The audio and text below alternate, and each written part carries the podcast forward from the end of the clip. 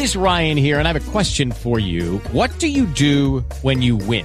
Like, are you a fist pumper? a woohooer, a hand clapper, a high fiver. I kind of like the high five, but if you want to hone in on those winning moves, check out Chumba Casino. At ChumbaCasino.com, choose from hundreds of social casino style games for your chance to redeem serious cash prizes. There are new game releases weekly, plus free daily bonuses. So don't wait. Start having the most fun ever at ChumbaCasino.com. No purchase necessary. BGW. Void were prohibited by law. See terms and conditions. 18 plus. Este recap viene patrocinado por la Guía del Seréfilo Galáctico, el primer libro de la colección Fuera de Series. Un libro escrito por Marina Such en el que repasa las series de ciencia ficción más importantes de todos los tiempos, desde las más conocidas a esas pequeñas joyas que vale la pena descubrir. La guía del Serifio Galáctico está a la venta en todas las librerías y recuerda que si vas a hacerlo a través de Amazon España, usa el enlace patrocinado amazon.fueradeseries.com, a ti te costará lo mismo y a nosotros nos estarás ayudando con esta compra. Por cierto, ese enlace amazon.fueradeseries.com lo puedes usar para todas las compras que vais a realizar en Amazon España, no únicamente el libro Marina, cualquier compra amazon.fueradeseries series.com, a ti te costará lo mismo y a nosotros nos estarás ayudando.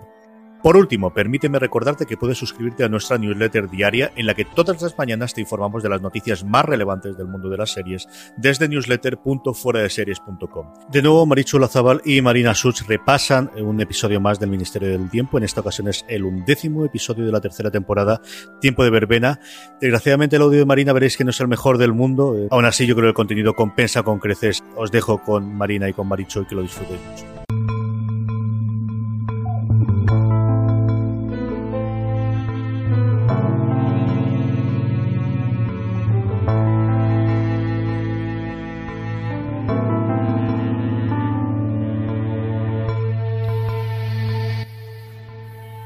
Hola chicos, hola a todos, buenos días, buenas tardes, buenas noches, depende de dónde y cuándo estéis escuchando este podcast. Eh, bienvenidos al podcast recap de la tercera temporada del Ministerio del Tiempo. Yo sigo sin ser CJ Navas, como se puede apreciar. Soy Marina Such, eh, soy redactora jefe en Fuera de Series y eh, estoy acompañada una semana más por Marichu Olazábal, que es la que se encarga de... Bueno, ha estado acompañando a CJ estas semanas hablando de, de, la temporada del Ministerio del Tiempo. ¿Qué tal, Marichu? ¿Cómo estás? Muy bien, yo tampoco soy CJ.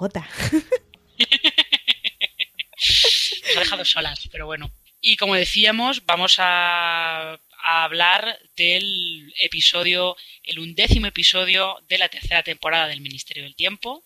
Si no recuerdo mal, según el, el tanteo o la suma total de capítulos, es el capítulo 32, me parece eh, titulado Tiempo de Verbena, un episodio en el que tenemos dos historias principales. Por un lado, tenemos a Angustias, Pachino y Lola, que tienen que asegurar el, el, estreno de la Verbena de la Paloma en Madrid en 1894.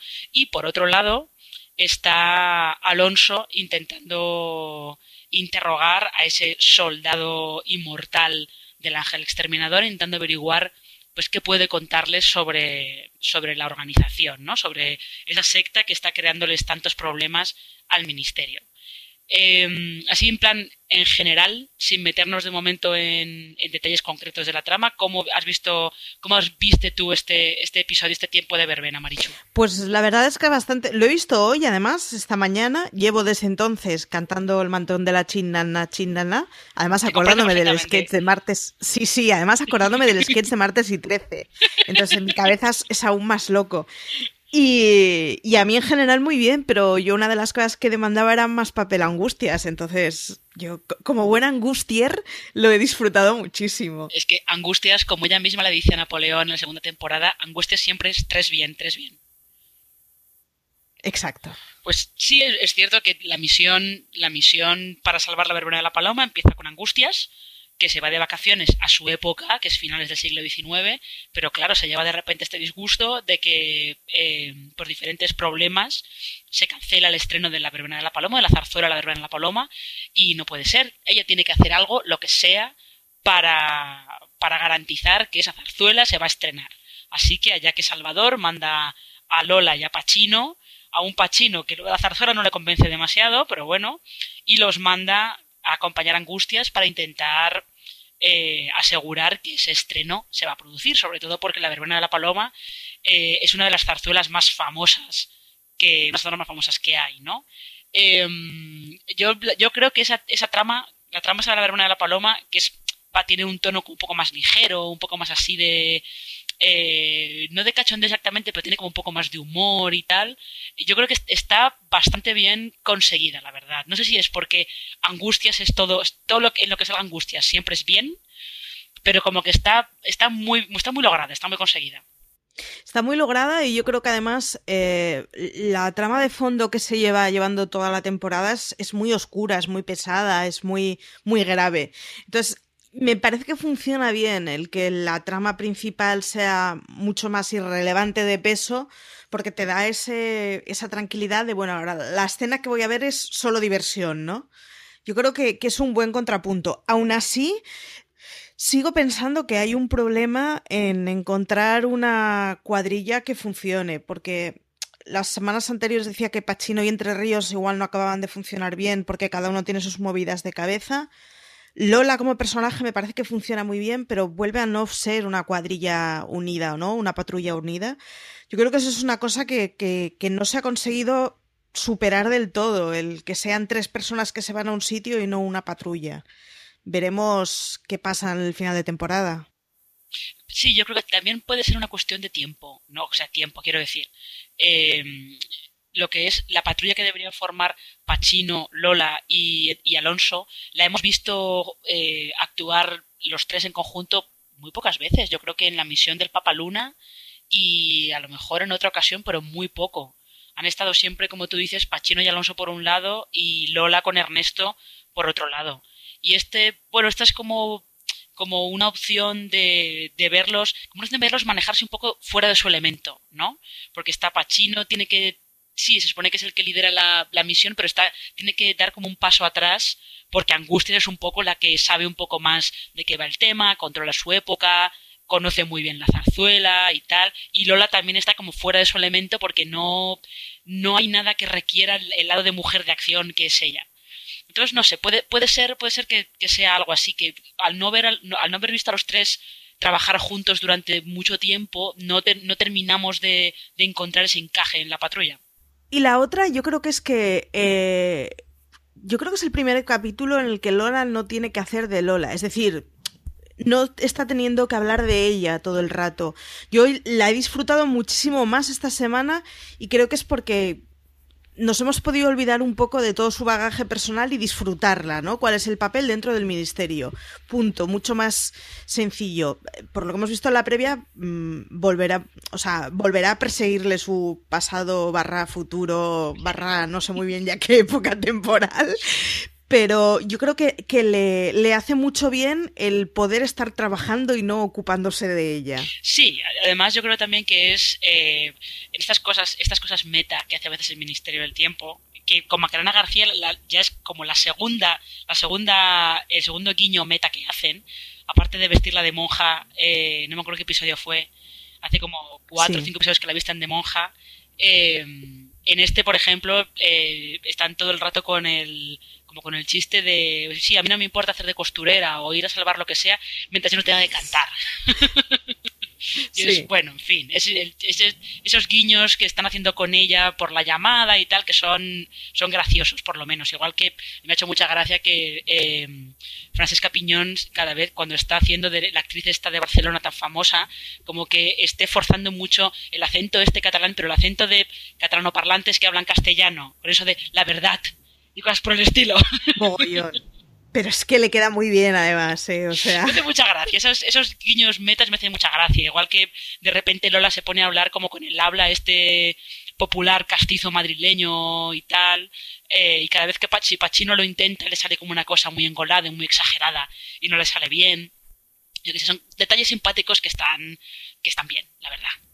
Sí, sí. Y que yo creo que funciona muy bien y que en el ministerio está bien que, tengamos eh, salpicados episodios que no sean siempre tan graves e intensos y de vez en cuando que haya una historia que bueno que sea simplemente para divertirse delante de la televisión Sí, además eh, está bien porque también eh, vuelven otra vez a tocar un tema que ya, ya, habían tocado antes. Cada vez que, siempre que tenemos a Cervantes y a Lope de Vega por en, por en medio, es un tema que tocan, que es como el de eh, la, alta cultura y la cultura para el pueblo, ¿no? Que esto, esa charla que tiene Galdós con Echegaray y con Bretón en la tertulia y tal, cuando Galdós dice que, hombre, sí que la ópera está muy bien, pero también está muy bien la zarzuela que acerca eh, cultura al pueblo al pueblo llano, a la clase trabajadora que no tiene no tiene medios de, de poder comprarse una entrada para ver una ópera, por ejemplo, ¿no? Es, también como una son como varios temas recurrentes que va teniendo el Ministerio del Tiempo a lo largo de la serie y vuelven que vuelven a tocar aquí. Eh,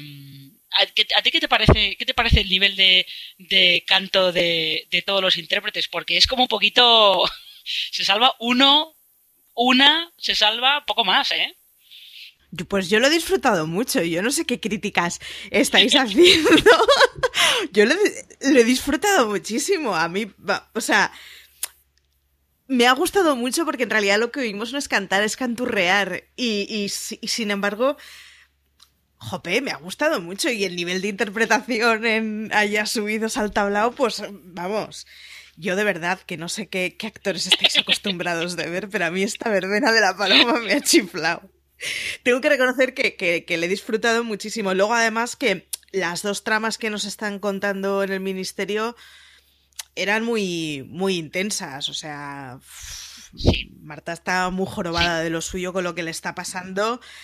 Y al pobre Entre Ríos, en serio, por favor, que alguien le eche un duro. Es que lleva una temporada durísima. Pobrecito, la, verdad Es que, la verdad es que lo está pasando muy mal, ¿eh? eh pero sí, yo creo que por cerrar un poco eh, lo que estábamos hablando de la trama de la de la Paloma, también es, bastante simpático que las tramas que, se, que hay entre los actores de, la, de los que están representando la zarzuela, como que también a veces eh, son como paralelismos con la propia zarzuela porque también están la costurera, o sea, la costurera, los, la pareja de actores que también están como consumidos por los celos, que es el tema principal de la verbena y tal. Eh, es, es, curioso, la verdad. Es también como un poco, eso, también que hace a veces el Ministerio del Tiempo de homenajear un poco a, a los cómicos, como se les había llamado siempre en España.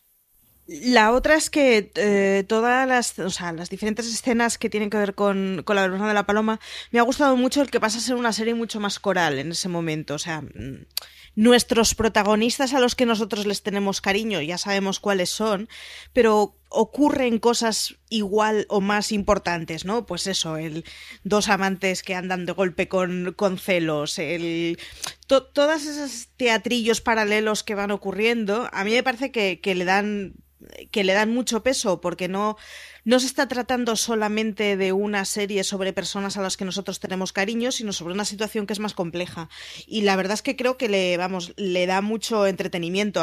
o sea, yo es un capítulo que se, se, me ha pasado muy corto por la cantidad de cosas frescas que mm, suceden. Sí, eso, eso, es cierto. Es un poco, es un poco también en la línea, sigue la línea de la otra misión en la que estuvo Angustias, que es la de la de Napoleón es, va un poco por ahí, sí, eso es cierto. Le dan como un tonillo un poco más de, de, No de tanto de comedia de enredo, como tenía la de Napoleón, pero un poco por ahí, es verdad.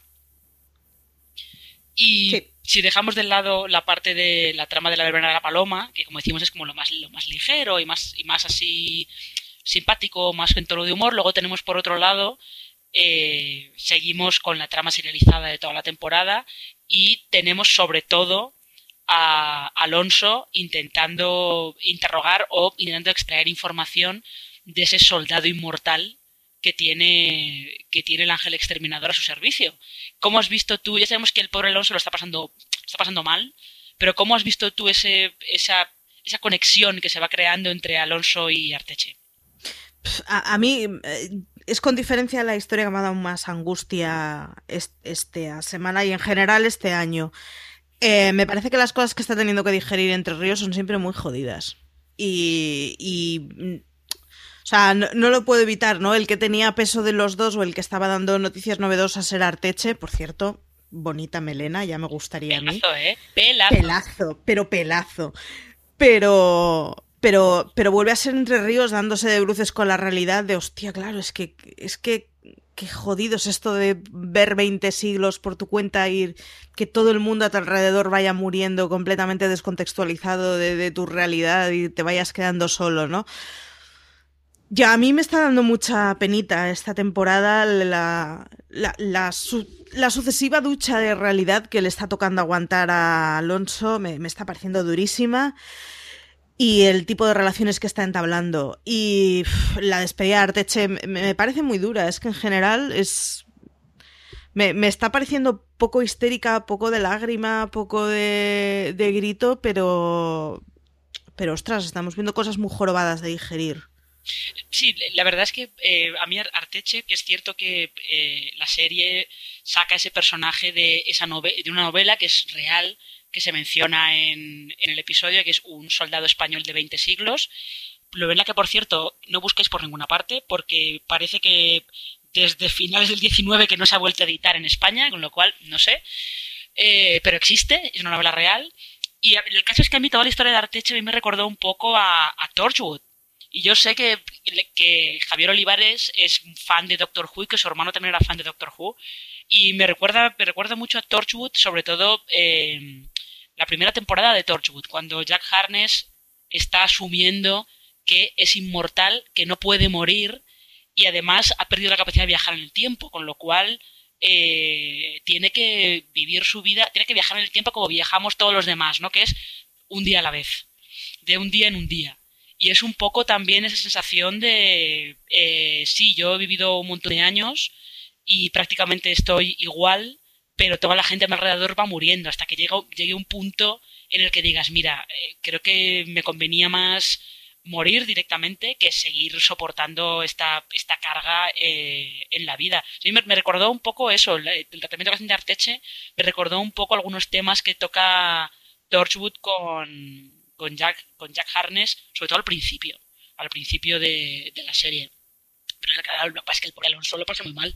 Ah, hay un momento cuando le dice a Alonso, ¿no? Cuando Alonso le dice lo de estuviste casado y sí, a todas mis mujeres las quise, igual que a todos mis hijos a los que vi morir, igual que a todos mis nietos, ¿no? Es decir, no, no en muchas, en muchas veces cuando se hablan de viajeros en el tiempo, de personas inmortales o anyway, eh, al final de lo que se habla es tuvo que despedir a la mujer de su vida, ¿no? Que, bueno. Pero la perspectiva esa jorobada de una y otra y otra vez estoy viviendo una vida en la que pierdo a todo el mundo. Uf, mm. No me parece nada envidiable. No, lo que es, es verdad que es también como el es también como el, el, enfoque que se ha ido dando últimamente a estas, a estas historias de gente que es inmortal. Porque incluso en series más más ligeras, tipo Forever, por ejemplo, que su protagonista era inmortal. Eh, él, también tenía ese peso de, sí, yo soy inmortal, pero yo he visto morir a, vi morir a mi, al amor de mi vida y eh, no puedo tener, prefiero no tener ninguna relación cercana con nadie porque sé que los voy a ver morir y que yo voy a seguir viviendo, pero ellos ya no van a estar, no van a estar a mi lado. Como que todo ese peso eh, se está notando ahí, cada vez se va notando más. Por eso, por un lado tenemos Arteche, Alonso, están ahí en su en su interrogatorio tal. Interrogatorio, por cierto, el, el sueño que tiene Alonso cuando Arteche se va, aparece de repente vestido de soldado de los tercios en un eh, en una habitación completamente en negro, totalmente a oscuras, que es como es un momento como muy Stranger Things que a su, que a su vez se lo copia a Under the Skin pero es un momento que es un, es un como un, un momento visual que está súper, súper logrado. Está, está muy bien, la verdad. Son esos hallazgos que tiene visuales que tiene de vez en cuando el Ministerio del Tiempo, que está muy bien. Em, ¿Quieres comentar algo más, Marichu? Porque yo, si no, yo no puedo seguir. yo puedo seguir. Respecto a, los hallazgos visuales que decías que me ha gustado como lo has llamado. Eh, yo creo que hay una cosa que perdemos de vista un poco con el Ministerio del Tiempo, que es como que al final siempre hablamos de sus tramas que están muy bien y que es muy interesante, y, pero que el Ministerio se permite el lujo de experimentar con diferentes tipos de imágenes, de tonos, de ritmos, de pulsos. Que, yo creo que con el tiempo será una de las cosas que echaremos más en falta de la serie, ¿no? El que tengas una serie que pueda hacer referencias y el ejemplo del capítulo de Hitchcock es caricaturesco prácticamente porque todo el capítulo es una meta-referencia, pero pero mm, es de posiblemente yo la serie más arriesgada que he visto hecha en España de probar diferentes escenas, probar diferentes imágenes, colores, cámaras y, bueno, y, lanzarse al barro. se agradece mucho. Sí, además, que, además es, es, una serie como que en ese aspecto es muy consciente de que no, no está en un vacío. ¿no? Por ejemplo, esto que comentábamos del sueño con el sueño de Alonso con Arteche. Eh, no está en un vacío, como que es consciente que hay otras series, otras películas, otras, otras cosas, pues como pasa, pasa también con el, episodio en el que se habla a Simón Bolívar, que es todo un homenaje a Barry Lyndon, como que son conscientes que, que no están solos, no es que ahora mismo hay, hay un episodio, soy incapaz de, de, recordar cuál, uno de estos de, de, la tercera temporada, que hay un personaje, madre mía, hoy estoy muy mal, porque no, no recuerdo ni, ni los nombres exactos ni nada, pero hay un personaje en el Ministerio del Tiempo que está teniendo como un sueño o un recuerdo o algo por el estilo, y van apareciendo, está todo en negro y van apareciendo, es Irene, es un, es un, un recuerdo o un sueño de Irene. Eh, está todo en negro y van saliendo como de, de la negrura, van, van saliendo eh, personajes, figuras, ¿no? Que es, curiosamente, es, hmm. es prácticamente la misma escena con la que The Good Fight presenta a una de sus protagonistas, a Maya Rindel, que me resultó muy curioso me, resulta curioso eso no porque digas tú, ah, es una copia o está. No, no, porque el Ministerio del Tiempo es muy consciente que no está sola, no está en un vacío, que hay un montón más de películas y de series y de, y de obras que pueden tener soluciones visuales interesantes y las, las aplican y no tienen ningún problema en aplicarlas. No, y además yo creo que tiene el punto intermedio fantástico de no es un plagio, porque no, no, estamos escondiendo a nadie, que, que estos son cosas que ya se han hecho y que queremos hacer, ¿no?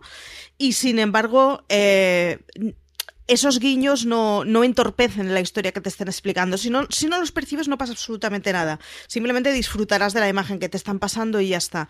Pero tampoco lo pretende ocultar. Y a mí es, es una cosa que me parece que juega mucho a su favor, porque entonces se pueden permitir infinitos guiños que ni, ni resultan pesados ni, ni, ni resultan un robo, sí, ¿no? Sí, sí. Eh, pero en esta trama, en la de Arteche, en el interrogatorio de Arteche, eh, lo que tenemos por otro lado es eh, a Bosco, el delegado del gobierno, jefe del ángel exterminador, que sigue ahí presionando como para intentar, presionando sobre todo para ver qué consiguen sacar en claro de Marta. Lo que pasa es que la pobre Marta, en fin, está como está. Está como está está jorobadísima. O sea, el momento en el que ve, le ponen el vídeo con el enfrentamiento con su padre está muy jorobada. Pero es que, claro, es que tiene que ser muy jorobado de golpe despertarte y aparecer en otro tiempo y habiendo olvidado casi toda tu vida, ¿no? En ese sentido, además, me, me, me parece que Irene le va muy bien el apoyo que tiene a Lao, ¿no? El que hayan utilizado el que la postura con Marta hay un hay un inicio en el que sí que está pues como tensa y desconfiante y en el momento en que ve que no, no, de verdad esta tipa no recuerda nada y se ha encontrado completamente fuera de su entorno sin saber qué ha pasado con su vida. Eh, la actitud que tiene de, de, de, protección y de, de, echarle un cable y de, bueno, no te preocupes, no te preocupes, ya lo arreglaremos, eh, me parece que le va muy bien porque el, pese a que sabemos que Marta es un personaje que es, que es malo malísimo y ha hecho cosas malas malísimas, bueno, eh, consiguen en el Ministerio del Tiempo una y otra vez que a los malos les generes cierto cariñito y ciertas ganas de que, bueno, por lo menos no les vaya todo mal. ¿no? Sí, yo creo que men menos Bosco, que de momento es un malo malísimo de la muerte. Ah, sí, sí, sí, pero sí. Claramente. Pero sí, lo de Marta, además, con Marta parece, eso que dice Irene, parece que es cierto que algo pasó cuando ella tenía 16 años. Hay ahí un trauma que, que, ella no quiere volver a recordar y se ha quedado ahora, que al, quedarse amnésica, se ha quedado atascada en los 16 años porque algo le pasó entonces que no quiere volver a recordar, que no sabemos si ahí habrá alguna clave para desentrañar lo que, lo que quieren hacer los hijos de Padilla o no. Pero bueno, pero por lo menos está bien que eh, Salvador ya sabe quién es realmente Bosco, ya sabe a quién se está enfrentando. Sí, bueno, es, es que nos, nos, pisa el tiempo encima, ¿eh? o sea, el Ministerio del Tiempo, que es una serie que suele dejar las temporadas bastante cerraditas, o sea, no vamos a acabar con un cliffhanger de, de los hijos de Padilla, o no creo, espero que no.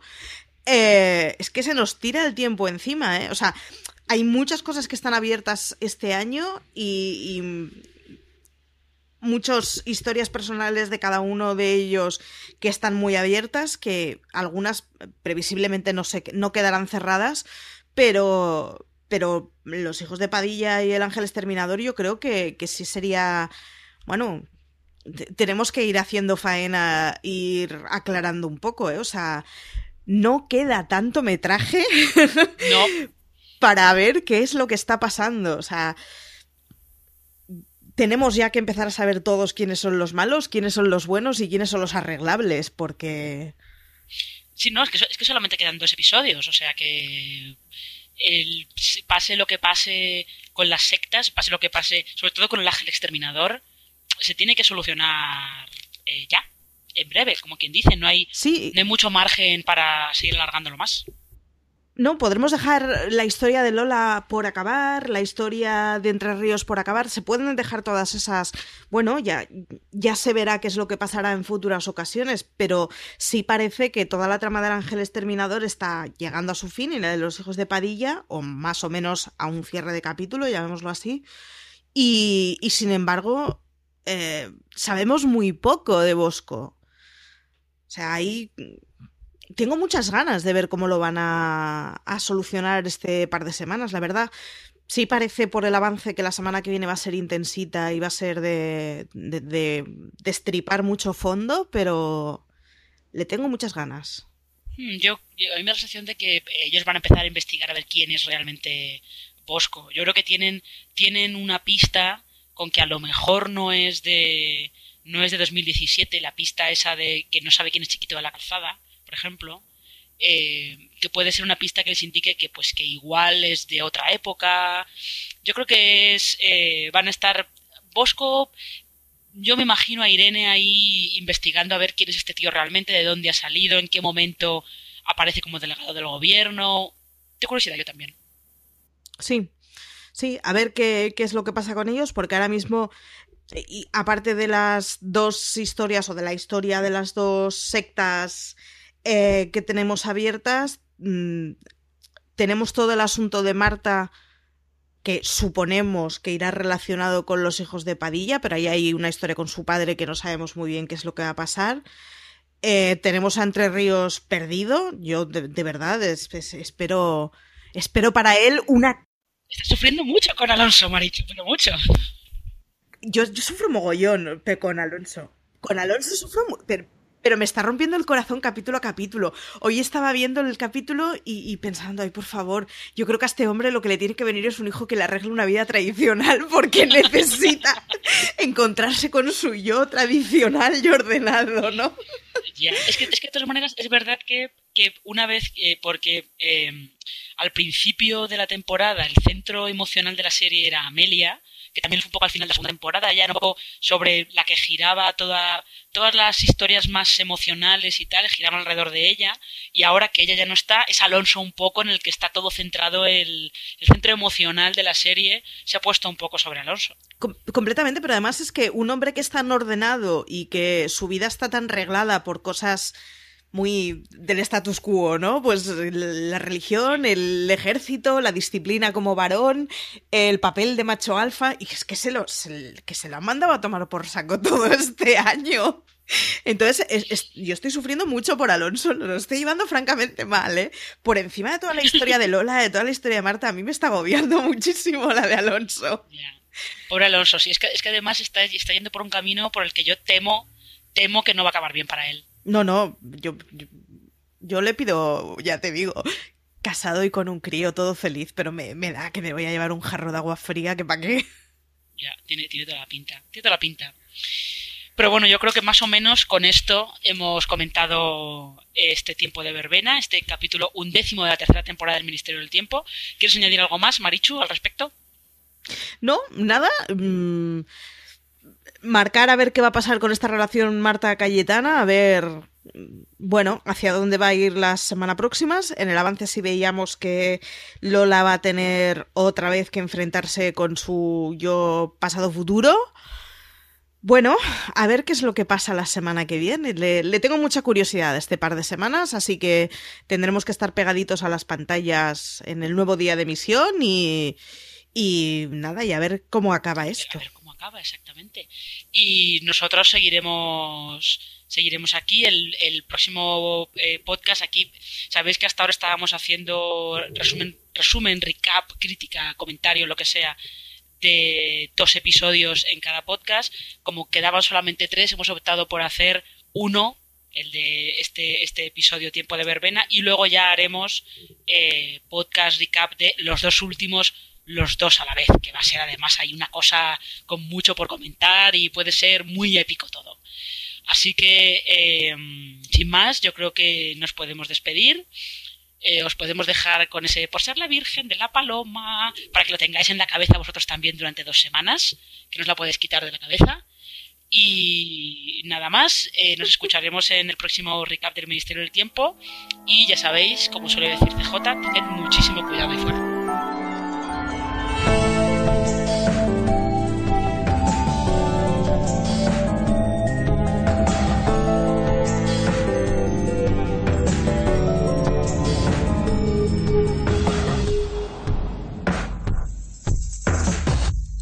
Is Ryan here, and I have a question for you. What do you do when you win? Like, are you a fist pumper? A woohooer, a hand clapper, a high fiver. I kind of like the high five, but if you want to hone in on those winning moves, check out Chumba Casino. At ChumbaCasino.com, choose from hundreds of social casino style games for your chance to redeem serious cash prizes. There are new game releases weekly, plus free daily bonuses. So don't wait. Start having the most fun ever at ChumbaCasino.com. No purchase necessary. Group. Void were prohibited by law. See terms and conditions. 18 plus.